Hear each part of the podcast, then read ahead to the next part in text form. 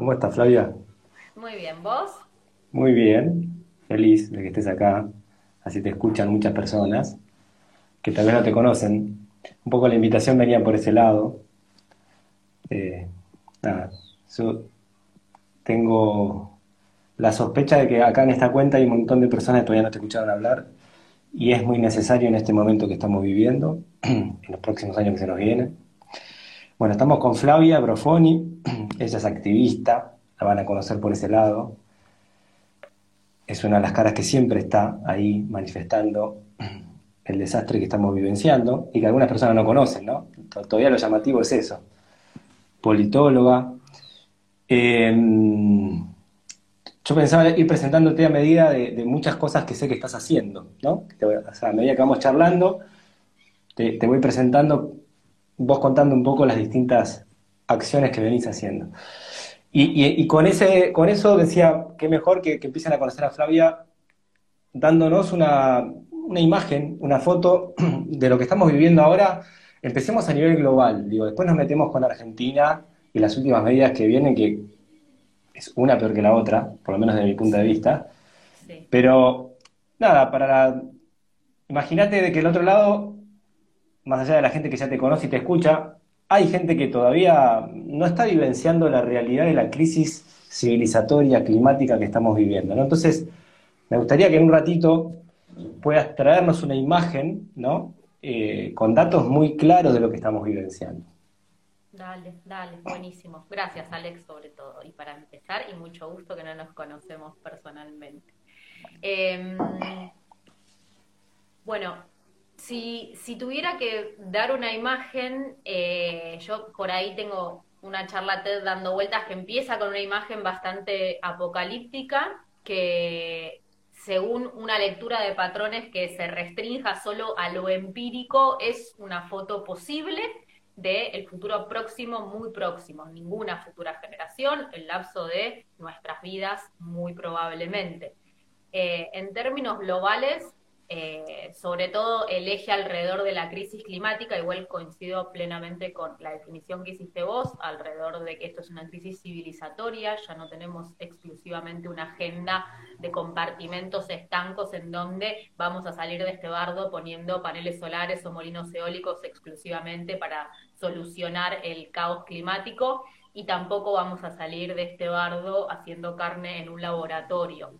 Para quienes quieran eh, ir por ese lado. Em, en términos globales, justo ayer daba un, taller sobre actualización de, informes científicos alrededor de la crisis climática y en términos concretos, lo que en 2015 se hizo cuando se firmó el famoso Acuerdo de París, que es este acuerdo global en el que todos los países se comprometieron a reducir eh, sus emisiones de gases de efecto invernadero, la, el diagnóstico de situaciones que hoy, para que se den una idea, tenemos una acumulación de gases de efecto invernadero, es decir, dióxido de carbono, metano y otros gases que, al acumularse en la atmósfera hacen que se impida eh, la expulsión de radiación solar acumulando calor adentro de, de la atmósfera y ese proceso viene sucediendo desde la revolución industrial, desde fines del siglo XVIII, a partir de que empezamos a quemar combustibles fósiles, pero específicamente el doble de las mil gigatoneladas que ya tenemos emitidas de dióxido de carbono a la atmósfera, se eh, emitieron después de 1990. Y esto es un dato porque habla de la velocidad y de lo exponencial del cambio que estamos vivenciando, ¿no? y de lo difícil que nos resulta cognitivamente entender la dimensión de la emergencia, porque en nuestro tiempo de vida hemos vivido un artificio en tiempos de la Tierra. Hoy estamos yendo a un aumento de la temperatura global de por lo menos 3 grados centígrados, ¿no? Si nos atenemos a las tendencias y las variables de las políticas públicas que efectivamente se implementan en el mundo, estamos yendo a un escenario de aumento hacia fines de siglo de por lo menos 3 grados. ¿Qué dice el Acuerdo de París? Tenemos que mantenernos por debajo de 1.5. Eso ya es inviable, pero ¿por qué 1.5? Porque a partir de ese dato, los ecosistemas empiezan a reaccionar de forma impredecible, sobre todo poniendo en riesgo la posibilidad de abastecernos de las dos cosas imprescindibles que necesitamos para sobrevivir, que son agua y alimentos. Entonces, Hoy estamos en 1.2 grados, 1.3 ya de aumento de la temperatura global respecto a los niveles preindustriales y según las tendencias actuales vamos a por lo menos 3. 3 es desaparece toda la vida que conocemos sobre el planeta.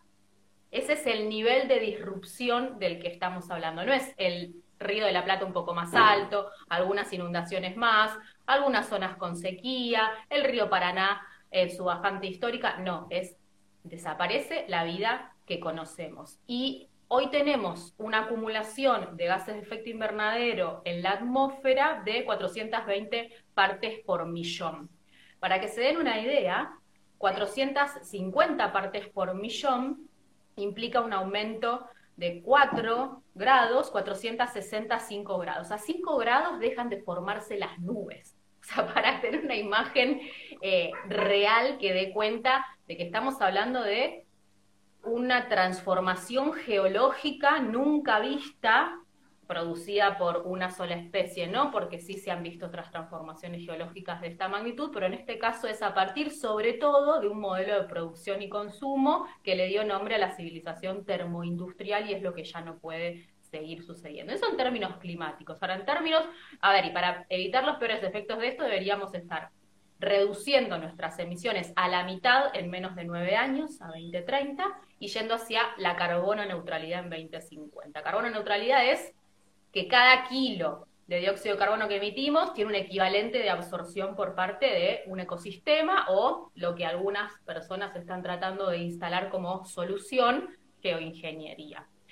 Eh, eso cuanto al clima. En cuanto a la biodiversidad y los, ecosistemas, eh, según el IPBES, que es el panel intergubernamental de biodiversidad y ecosistemas, y según el informe Planeta Vivo, que lo, lo hace la WWF y lo actualiza cada dos años, ya degradamos el 75% de la tierra, el 66% de los mares, por lo menos un millón de especies están en riesgo de extinción técnica. ¿no? Extinción técnica es que no tienen posibilidad de eh, procrear de forma saludable y, y, a pesar de que hoy todavía hay algunos, voy a usar una palabra que no me gusta, pero para que se entienda es lo técnico, ejemplares de algunos animales, se sabe que no las poblaciones son demasiado chicas y no van a poder sobrevivir a lo largo del tiempo. Por ejemplo, el koala. El koala es una especie técnicamente extinta después de los incendios en Australia, porque no quedaron, no quedaron poblaciones suficientemente heterogéneas para poder darle continuidad evolutiva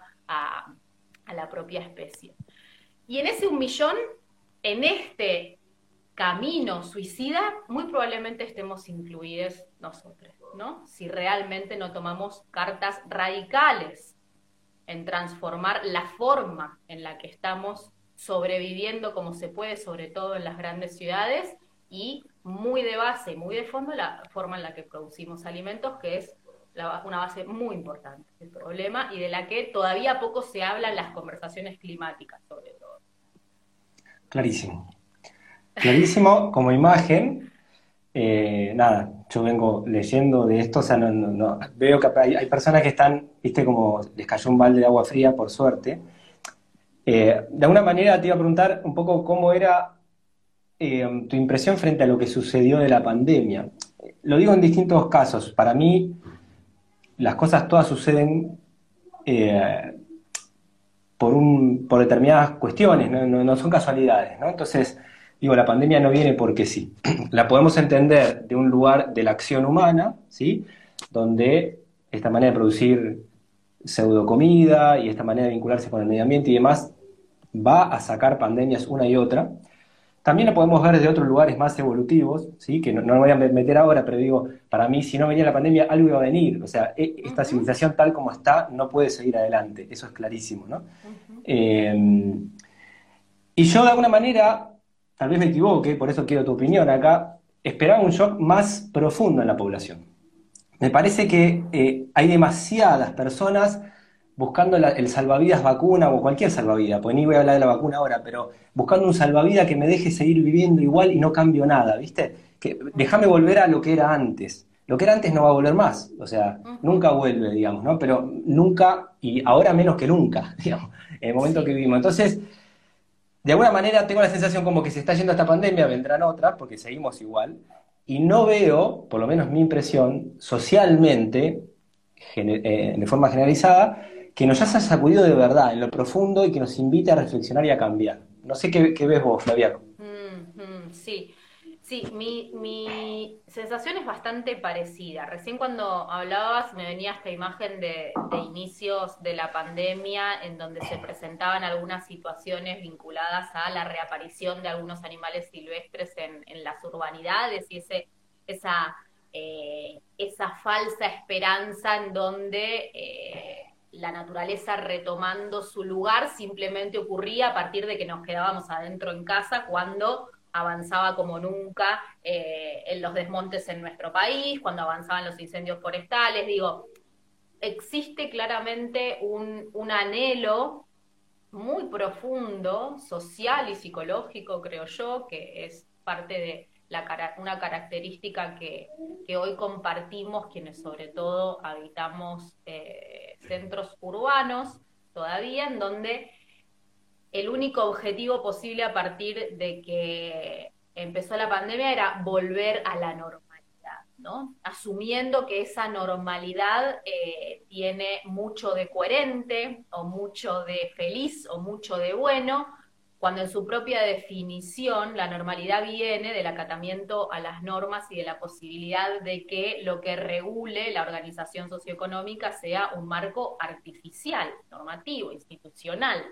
Entonces, y eso se vio como símbolo muy reflejado, creo yo, durante la, la, pandemia y todavía ahora desde las propias narrativas oficiales, reforzando esta ansiedad ciudadana de tener una solución fácil a mano, y falsa, por eso muchos hablamos de falsas soluciones, como en este caso la vacuna, digo, y tampoco me voy a meter a profundizar, pero claramente no soluciona ningún tema de fondo, sino que reproduce una ilusión civilizatoria de que está en nuestras manos el poder hacerle frente a casi cualquier cosa, eh, sin cuestionar el, fondo ¿no? del, del problema como síntoma, la pandemia como síntoma de de la podredumbre superestructural de esta forma de organizarnos social y económicamente. Y mira, justo me decís esto y ayer a la noche eh, en el taller, una de las personas que participaba,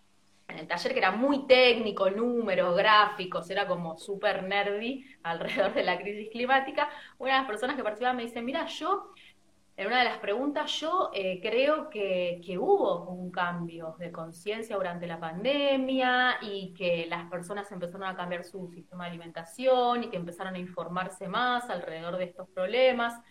Yo siento que nos es muy fácil a quienes habitamos nichos en donde esta conversación es normal y se va expandiendo, también caer en solamente acuerpar la información que refuerza nuestro sesgo cognitivo. Quiero decir con esto, tenemos que salir un poco de nuestras burbujas, eh, de, las redes sociales contribuyen mucho a eso, y mirar un poco desde el telescopio, y para eso los números ayudan mucho. Las tendencias globales vinculadas a la degradación de los ecosistemas, a las tasas de catástrofes naturales, a la cantidad de animales industrializados, a las hectáreas de soja transgénica plantada, no solo no cayeron durante la pandemia, sino que aumentaron violentamente.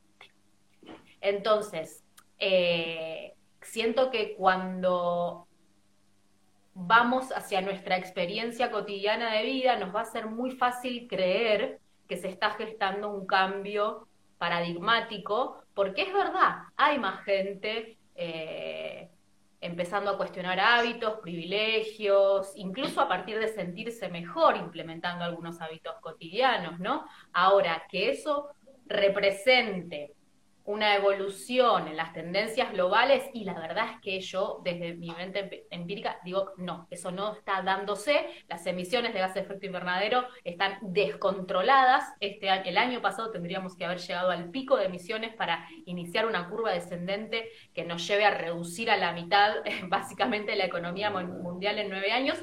Y no solo no se redujeron ni se mantuvieron, aumentaron. Y este año se sabe que va a ser pico nuevamente de emisiones porque durante la pandemia eh, algunos países que habían visto desaceleradas sus economías anularon todas las legislaciones ambientales, como Estados Unidos y China, para darle licencia al sistema económico a crecer rápidamente y eso está trayendo consecuencias de aceleración en todos los patrones de degradación, contaminación, emisiones, etcétera, etcétera. Entonces, comparto con vos que quizás en alguno se estén ampliando algunos círculos, creo que probablemente a nosotros dos nos esté pasando esto con nuestros entornos, pero yo hago un esfuerzo muy grande por salirme de mis redes y de mis y de mi y de consumir la información que refuerza lo que ya pienso para poder agarrar el suplemento rural los sábados y darme cuenta que está todo cada vez peor, que el extractivismo está profundizando su estrategia, dando el último manotazo de ahogado que puede antes de que se pudra.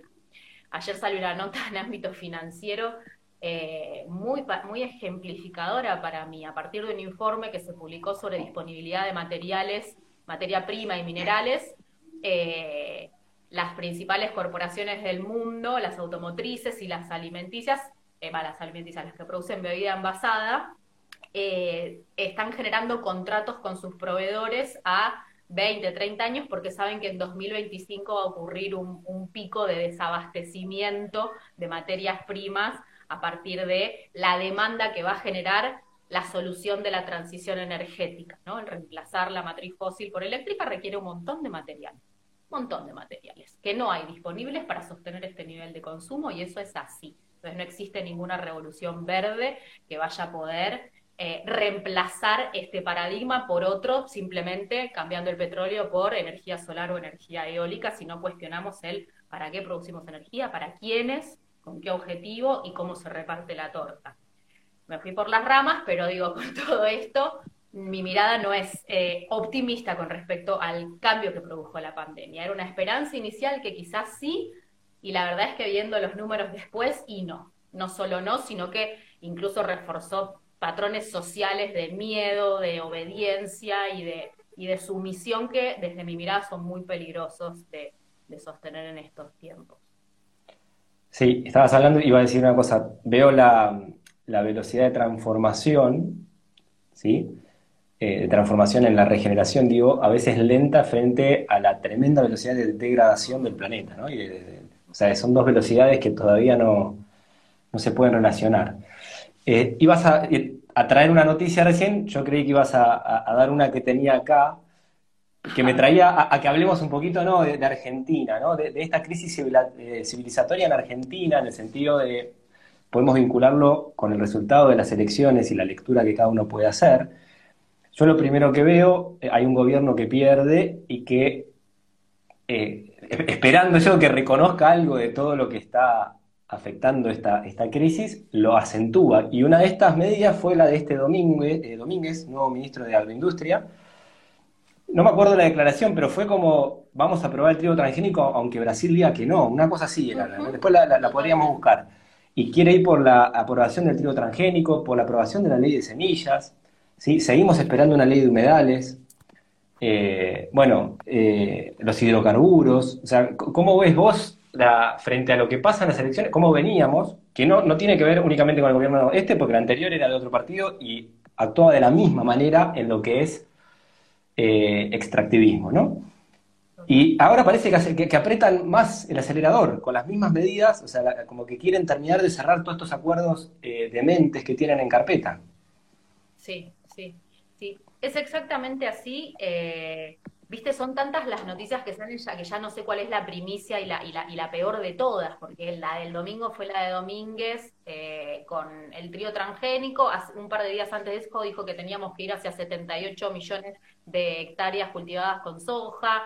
Eh, unos días antes habían puesto un jefe de gabinete que digo, y esto lo, lo, digo también desde, desde el, un posicionamiento político alrededor de, de la interrupción voluntaria del embarazo, que, es una ley ahora más allá de lo que yo opine, y el nuevo jefe de, gabinete en su, como gobernador de Tucumán impidió desde el Poder Ejecutivo que niñas de 11 años pudieran acceder a este derecho normado por ley porque a él le parece que está mal, ¿no? Y es el nuevo jefe de gabinete cuando este gobierno tiene una base de apoyo político anclada en el feminismo muy grande. Entonces, menciono esto porque es parte del paradigma de valores que sostiene también al sistema político partidario y que, como decís vos, yo coincido plenamente y lo viví, va a seguir eh, metiendo quinta fondo en reversa, sea este gobierno o el principal partido de la oposición el que esté en ejercicio del poder, porque no pueden concebir salir de la lógica, de la lógica en donde lo único importante es ingresar dólares y yo no estoy diciendo con esto que desconozca dentro de la estructura macroeconómica del país lo que implica tener eh, una balanza comercial como la que tenemos, digo, lo entiendo perfectamente. Ahora, cuando la realidad de lo posible dentro del sistema se cruza con lo imposible desde la geofísica y la biología y las ciencias atmosféricas, yo creo que nada sería más importante que parar un poco la pelota, atarnos los cordones y decir, bueno, si el sistema económico que conocemos, que tiene como único objetivo crecer exponencialmente y aumentar el PBI todos los años, sabiendo, a sabiendas, que eso es incompatible con la capacidad que tiene la Tierra para producir bienestar y absorber impactos, no voy a usar bienes y servicios ambientales porque lo odio ese término, eh, hay algo que es necesario parar y ponerse a pensar. Y yo creo que mi crítica más profunda a este gobierno en ese sentido es que con la base popular de apoyo que se tiene y las posibilidades por estabilidad democrática que se vienen arrastrando desde hace muchos años, de abrir esta conversación, decir la verdad de lo que está pasando y habilitar también un debate profundo alrededor de, bueno, estamos en este bardo que es mundial, en el que Argentina también tiene que prepararse para en el corto plazo poder asegurar adentro de las fronteras posiblemente del territorio lo básico para sobrevivir, que es alimentos y agua. Y hoy, según el INTA, el 70% de nuestra tierra en pocos años va a pasar a tener procesos de erosión severos sin posibilidad de asegurar alimentos para la propia población. Cuando la única posibilidad de debate es cómo generar más dólares en el menor plazo posible, por supuesto que, dada la abundancia de naturaleza que tiene este país, el manotazo más rápido va a ser apelar a la misma receta de siempre, aunque no haya tenido buenos resultados nunca. Esa es la ridiculez, ¿no? Vamos a seguir profundizando la megaminería, la extracción de hidrocarburos y el agronegocio, como si fuera, como si estuviéramos inventando la rueda de una nueva solución mágica, cuando es lo que venimos haciendo desde hace 500 años en nuestra región y nos tiene con más del 40% de la gente bajo la línea de la pobreza. Entonces, al no cerrar por ningún lado el, mito fundacional, ¿no? Yo le digo ya estas cosas de la política, mitos fundacionales en donde eh, pareciera que están diciendo cosas nuevas cuando son todas formas nuevas de más de lo mismo, creyendo que vamos a tener resultados diferentes.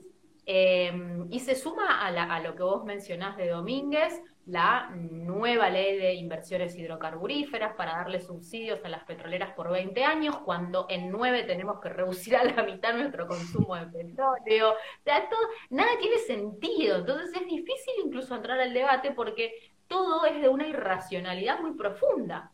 Y esa irracionalidad muy profunda contribuye a instalar un discurso de posverdad, de posverdad peligrosísimo y que compramos sin repreguntar, ¿no? Tenemos también nuestras neuronas y músculos de ejercicio ciudadano completamente atrofiados, completamente atrofiados por las lealtades partidarias desde mi mirada, ¿no? De uno y otro lado, de todos los lados lo mismo, como, bueno, si son los otros, todo esto es mucho peor. Y así, de los dos lados. Lo vi el viernes en la marcha, en la marcha por la huelga del clima.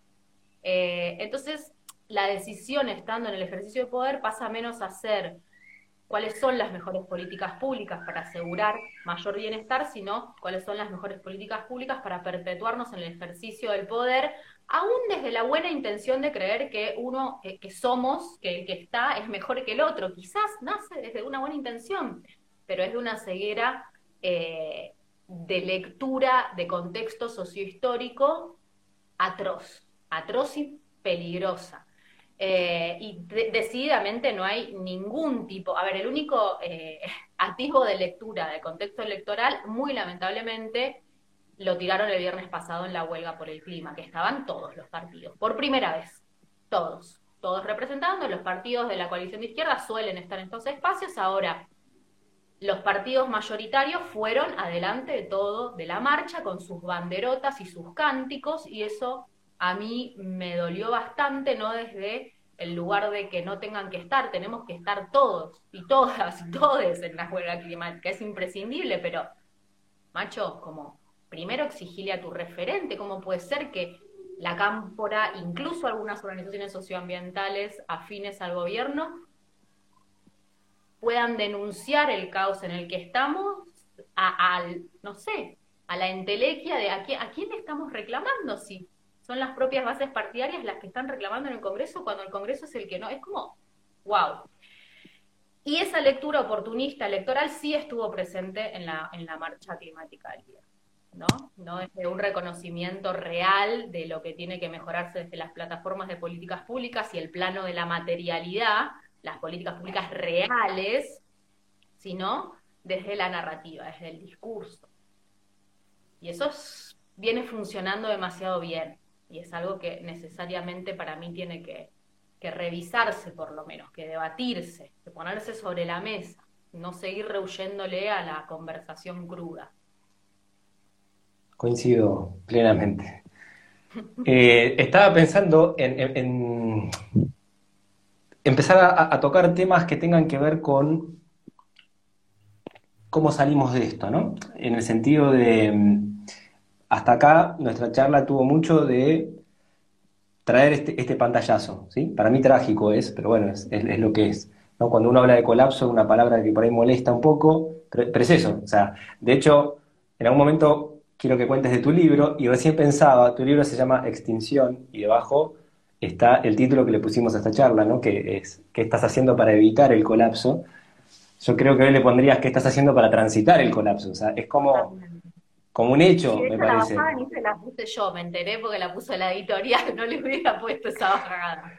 Entonces, en ese sentido, a mí me pasa siempre esto de trabajar en lo individual y lo colectivo. O sea, de, de yo estar preguntándome todos los días qué hago en mi día a día para dejar de alimentar este sistema que lo está destruyendo todo y cómo puedo empezar a repensarme permanentemente, desde la ropa que uso, desde el alimento, empezar a producir comida, mm, eh, o sea, salir de una sociedad que me lleva a alimentar la extinción, digamos, ¿no? Porque es algo que eh, yo nací con esos hábitos, entonces, eh, hace muchos años ya de que, vengo desaprendiendo de eso, transformando un poco mi, mi realidad y la de mi familia, ¿no? Estamos tratando de construir otra cosa y después desde lo colectivo tratar de participar donde se pueda, difundiendo información, enseñando, o sea, como una especie de donación de lo que conozco o sé, brindarlo para, porque para mí es urgente la necesidad del cambio, no es, esto no, no es que va a pasar ya, hoy, ayer, digamos, ¿no?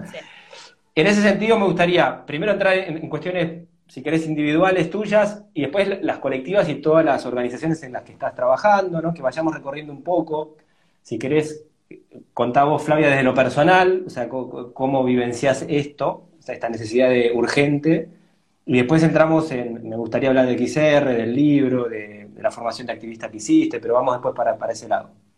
Dale, dale.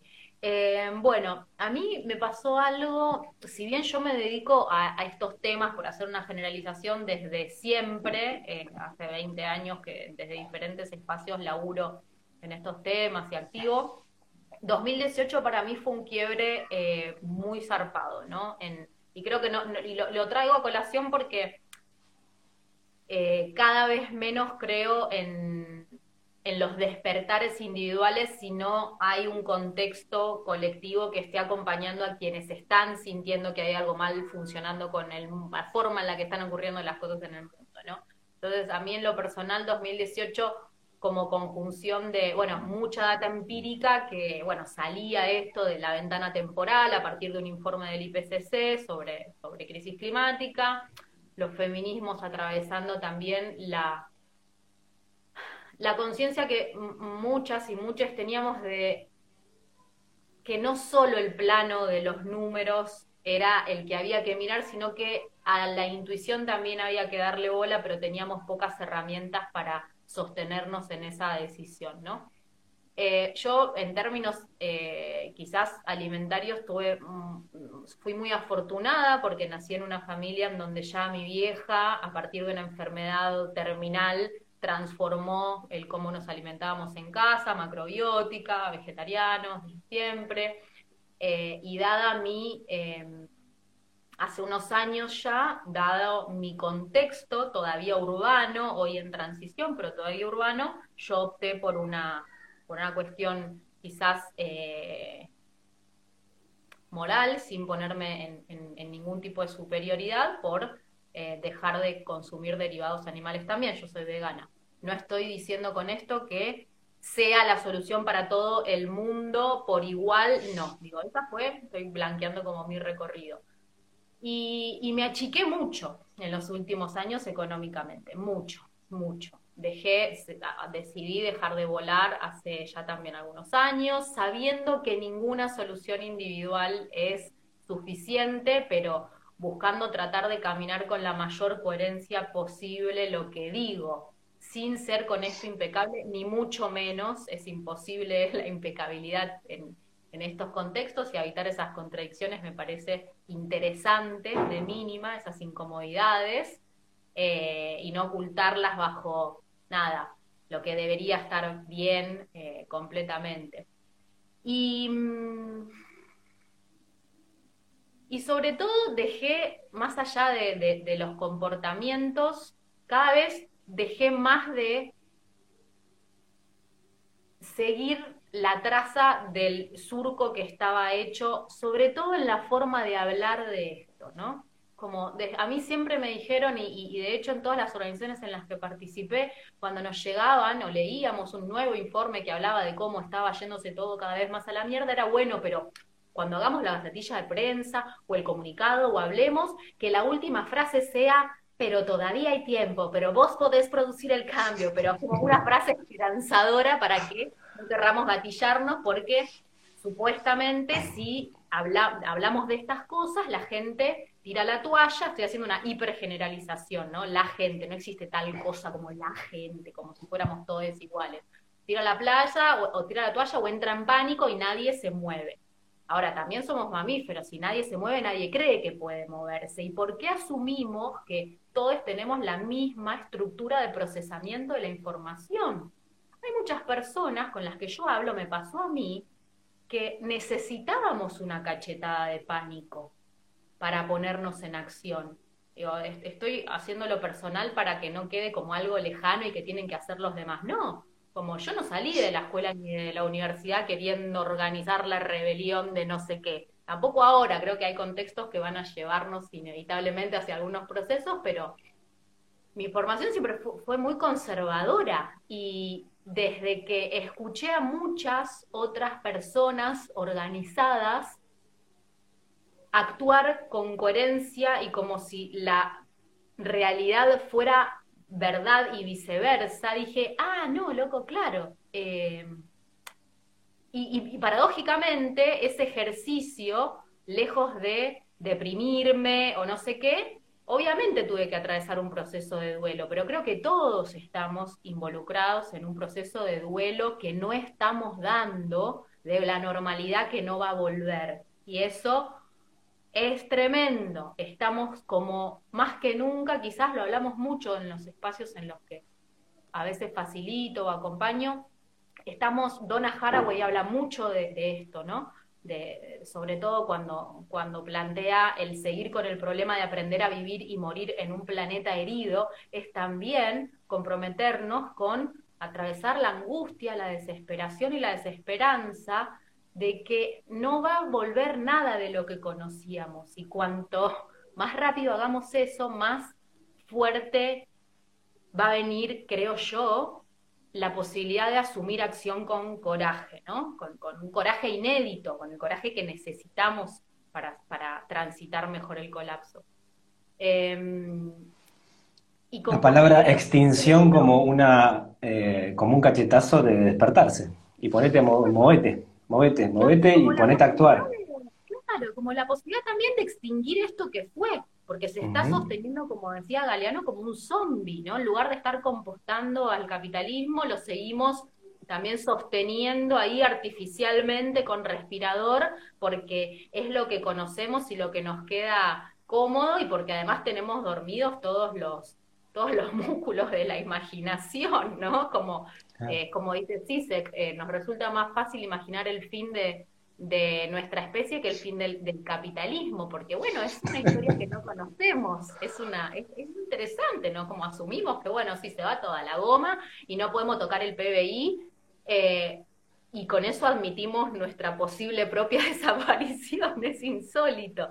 Y bueno, y tiene mucha relación con, con procesos culturales, históricos, de cómo también estamos constituidas y constituidos en, en nuestra propia estructura psíquica para que nos sea muy difícil procesar el dolor, el dolor eh, e ir hasta ese fondo, pero sí, creo que acá todos hemos en algún momento atravesado un proceso de duelo, siempre pongo este ejemplo, porque es muy gráfico, de lo que sea, ¿no? De un ser querido, de una pareja, de una habilidad, de un laburo, lo que sea, un duelo de algo que ya no va a volver, en ese momento la angustia es mucha, la desesperación ante lo, desconocido y la incertidumbre sobre todo es altísima, pero atravesado ese camino, ese umbral, el proceso vital readquiere eh, incluso una perspectiva muy superadora. Es como el clásico, lo que no nos mata nos fortalece. Y bueno, metámonos hasta el fondo del barro de lo que este proceso de extinción civilizatoria significa. Y yo estoy convencida, y ahí radica mi esperanza radical cuando digo, yo no creo, no, no tengo esperanza anclada en el esperar nada, ¿no? Es como, esa esperanza no va más, no me tires el dato optimista de que cambie una botella de PET por otra cosa y sí, estamos salvando al mundo, es una garcha, se acabó, no va más ese discurso. Pero cuando habito espacios colectivos de resistencia como construcción, y le pasa a todo el mundo que, que, que va alguna vez a una marcha o qué sé yo, hay, hay algo que ocurre, hay un fuego y hay un amor furioso, por eso yo uso mucho esto de amor y furia, que nos permitiría cambiar todo, nos permitiría cambiar todo real, real. Pero nos tenemos que animar a procesar el duelo de lo que ya no va a volver, ya está. Y ni siquiera era tan bueno, vivíamos felices todo el tiempo, laburando nueve horas por día en un box, estaba bueno, qué sé yo yo la, yo la buena parte de mi vida fue eso, trabajo desde muy chica y, era lo que conocía también. Em, y bueno, y desde ahí, viste, la conversación ya deja también el plano político muy, muy lejos, pero es como que estamos habitando esta, tener que seguir como con la cotidianeidad del lenguaje del, del sistema, y eso es imprescindible. A mí me interesa mucho la exploración de, de cómo este cambio de paradigma conlleva eh, muchas conversaciones alrededor de nuestras estructuras evolutivas, psíquicas, espirituales, sin dudas, sin dejar de dar las luchas que importan. yo estoy convencida de eso, porque también hubo un riesgo grande, siento yo, en que algunos espacios eh, de, la, autorrealización personal nos escindieran de eh, el plano colectivo, ¿no? Para mí es una conjunción que ya no, no, tiene, no tiene borde, no tiene borde. Sí, sí, sí. Esa imagen de años atrás estaba muy instalada la imagen de me voy de la ciudad a vivir al monte, el monte ya está urbanizado y es, todo el planeta un caos. Entonces, o te pones las pilas y te pones a, actuar, no hay monte, ya no hay nada. Entonces, eh, eh, es una acción que tenemos que hacernos cargo donde estemos viviendo, digamos pero ya no existe más, no voy a vivir una comunidad ahí tranquila. No, no. Totalmente, totalmente. Eso es re importante traerlo a la conversación, re importante. Hace no mucho hablaba con una compañera en Jujuy, en Guacalera, y yo siempre estoy con esta de que las ciudades van a colapsar primero porque no se sostiene. Ella decía, Fla, las ciudades es lo único, lo último que se va a caer porque van a arrasar todo con tal de sostener la ilusión urbana posmoderna y cuando haya que salir de las ciudades no va a quedar nada, nada. Hay, ya no hay rincón del planeta exento de este proceso. Ahí entra un poco el trabajo colectivo, digo, XR, contá un poquito qué es, sos cofundadora de esta organización, eh, qué es y qué hacen, ¿no? ¿Qué, tipo de acciones tienen? ¿Sí? Para quienes no, no conocen. Dale, dale. Bueno, yo un poco entro también como, como en este plano del activismo quizás más radical, desde tomar contacto con este movimiento que se llama Rebelión o Extinción, es XR Argentina en redes, por eso le decimos XR a veces. Es un movimiento eh, global que nace en el norte global, con esto no estoy poniendo en valor que sea la receta perfecta y habiendo transitado tantos espacios, ya tampoco me caso con nadie, pero la narrativa que, quizás traemos quienes formamos parte del movimiento, que no es una organización, no tiene institucionalidad, no es una ONG, nadie trabaja en Rebelión Extinción, no cobramos un mango, nadie nos pasa guita, somos todos voluntarios, es como, eso lo aclaro porque a veces se generan unos fantasmas eh, bastante interesantes. Y desde Rebelión Extinción nace como un movimiento eh, de lucha por los derechos humanos desde una base científica muy fuerte, ¿no? Los fundadores son casi todos eh, científicos de, del IPCC o del IPES o que vienen estudiando también procesos sociales de cómo se han producido a lo largo de la historia cambios radicales dentro de un sistema. Y desde ahí que nos autodenominamos un movimiento de desobediencia civil pacífica. ¿Por qué? No porque nos gusta bardear en el Congreso como hicimos el viernes, sino porque consideramos que la acción directa no violenta como táctica es una estrategia que haciendo una lectura histórica de cómo funcionaron estos procesos, se demostró exitosa para inaugurar conversaciones con menos asimetría que las que existen hoy entre el sistema de representación político y las ONGs que se sientan simplemente a eh, negociar nuevas leyes o medidas en los despachos oficiales. No estoy desacreditando con eso esa estrategia de incidencia en política pública, que yo la habité muchos años de mi vida, el tomarse el café con el diputado y ir a reunirse con el ministro de Ambiente y que te metan una, una medidita por acá que compense un poco todo el desastre por allá. Hoy podría ejemplificar esto con la Dirección de Agroecología y Domínguez, o sea, listo, te tiro gente copada en la dirección de agroecología, yo los amo a todos los que están ahí, pero te pongo una política ministerial que es el arrasar con todo, pero bueno, está pobre ahí Eduardo queriendo hacer lo suyo. Em, entonces, lo que desde Rebelión Extinción planteamos es que no hay ya conversación para tener en un despacho cerrado y que es la representación política la que tiene que salir a lo que nosotros denominamos abrir la democracia inaugurar ya asambleas ciudadanas, procesos de participación ciudadanos vinculantes, en donde se ponga sobre la mesa el estado de emergencia en el que nos encontramos y se empiece a planificar la transición. ¿Cómo? A nivel local, no una política pública que sale de Buenos Aires y se aplica en todo el país, que sean cada comunidad anclada en su territorio la que pueda decidir según cómo la va a afectar y la está afectando la crisis ecológica y climática, una transición hacia algo nuevo, algo nuevo necesario. Y desde ese lugar, eh, bueno, en Argentina empezamos a, en 2017, a, perdón, en 2019, nada, hace muy poquito, 2019 éramos todos dando una charla en mayo y bueno, ahora somos muchas y muchos. Eh, y tenemos una estructura autoorganizada. Hay muchos grupos locales, no hay centralización, funcionamos de forma holocrática, nadie existe como cabeza de nada, sino que tenemos un sistema bastante complejo de asignación de roles y mandatos, pero básicamente nos sostenemos muy firmemente en lo apartidario, no lo apolítico ni antipolítico, esto es algo que nos dicen mucho, que nos dicen mucho, sino en lo apartidario. Somos profundamente políticos de una mirada que la política es la administración de la polis, de la cosa pública, y eso nos interpela a todos pero sí profundamente apartidarios y asumiendo que la única forma de que la transición sea justa no es bajando las soluciones a todo el mundo por igual, eh, sino descentralizando los procesos de construcción de políticas públicas que están enquistados en el Poder Ejecutivo y en el Congreso.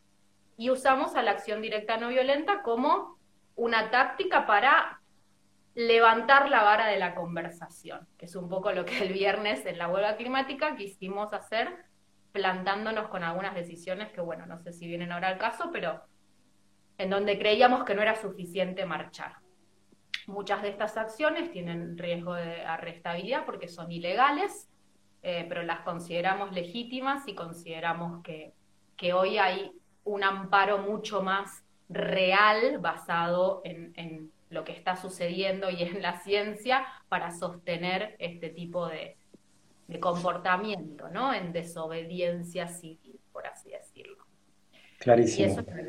Y, en ese sentido, estaría bueno que cuentes un poco lo que fue eh, la audiencia autoconvocada por las megafactorías, porque es algo que, por lo menos para mí en este país no había visto que se organice algo así y está buenísimo que, nada, que, lo comuniques. Re. Bueno, la audiencia no la organizamos desde Rebelión Extinción, la organizamos con otro grupo que, bueno, nada, igual éramos muchos de Rebelión Extinción, pero eh, realmente fue una audiencia autoconvocada sin ninguna organización detrás. Eh, nació a partir de, y esto es muy gracioso, de lo que era el trabajo práctico de eh, nuestros grupos, que, que Martina Zamudio de Somos Miles y yo teníamos en nuestra formación para activistas, que acaba de terminar, eran dos grupos de 40 personas y teníamos, bueno, más allá de las clases teóricas que tuvimos, que fueron un montón y súper enriquecedoras, con gente muy especialista en todos los temas, esto es una formación para activistas, hagamos activismo. Y, medio a todos nos estaba interpelando mucho el cómo continuaba avanzando la instalación de, de megafactorías sin que eso fuera público, lo sabíamos porque tenemos, habitamos eh, más, trabajamos sobre todo en contacto con eh, las personas que habitan los territorios fuera de Buenos Aires y sabíamos que estaba avanzando, ¿no? Y estábamos los canales institucionales para exigir información pública al Estado y nos respondían con tweets, era como de un oscurantismo eh, tremendo, todo muy turbio, y dijimos, bueno, ¿qué hacemos? Ya salimos a la calle un montón de veces, una campaña de comunicación es muy poco, no nos podemos quedar en las redes que tanto criticamos como única forma de participar. Eh, y se nos ocurrió eso, bueno, ¿qué estamos pidiéndole en realidad al Estado con este proyecto? Le estamos pidiendo que blanquee información y que nos deje participar de la decisión. Lo que debería estar haciendo el Estado es una audiencia pública y no la está haciendo. Bueno, pues hagámosla.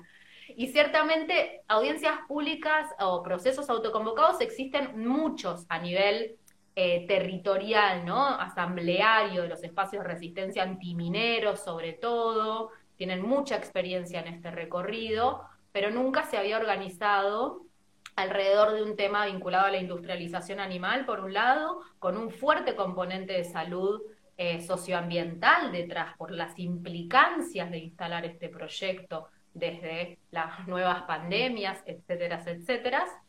Eh, y lo armamos, y, lo armamos desde, desde ese lugar, ¿no? Desde la posibilidad de usar la información disponible para que participaran las personas. Y fue, eh, nos sorprendió mucho. A mí me sorprendió mucho como facilitadora la formación porque el, o sea, eran, lo organizaron personas que se conocían hace tres meses en un Zoom. Y el nivel de profesionalismo que tuvo todo, o sea, yo me corro ahí, porque yo no lo organicé. Yo acompañé un, proceso de personas maravillosas que, según sus talentos y sus roles, se pusieron a redactar un reglamento a las abogadas, eh, armar la estructura tecnológica que requería que se conectaran 600 personas al mismo tiempo y que eso saliera bien y en continuado y en vivo y que se chequeara la identidad de cada quien y se le asignara un número de orden, nos tenían que mostrar el documento, había eh, interpretación en lengua de señas, eso era para nosotros una condición, eh, sí, o sea, que sí o sí, de hecho, había muchas más personas anotadas de las 300, 230 que participaron, pero no nos alcanzaba, lo pagamos de nuestro bolsillo, no nos alcanzaba la guita para pagar la interpretación en lengua de señas. Ese es el motivo por el cual no duró más la audiencia, porque nos llegamos al límite. Eh, conseguimos testimonios de, de las comunidades de Chaco, que son las que están siendo más afectadas. Entonces, nació desde ese espíritu. Bueno, ¿vamos a seguir esperando que el Estado lo haga? ¿Vamos a seguir esperando? Y se organizó algo que era, éramos un puñado de, personas que lo quisieron hacer, nunca lo habíamos hecho. Entonces, también demuestra lo ridícula de la situación que una estructura estatal no pueda habilitar ese proceso, no quiere, por supuesto, cuando lo podemos hacer entre un par. Bueno, y para cerrar, porque nos queda poco tiempo, después te dejo a vos que cierres con lo que, te guste, pero me, quedaba por preguntarte porque saltó la pregunta ahí de un poco qué fue esto de la formación de activistas que hiciste, si lo vas a repetir, eh, cómo era, preguntaron un par de veces y, bueno, empezaste a hablar de la audiencia como trabajo final de la formación, pero contanos un poco de la formación.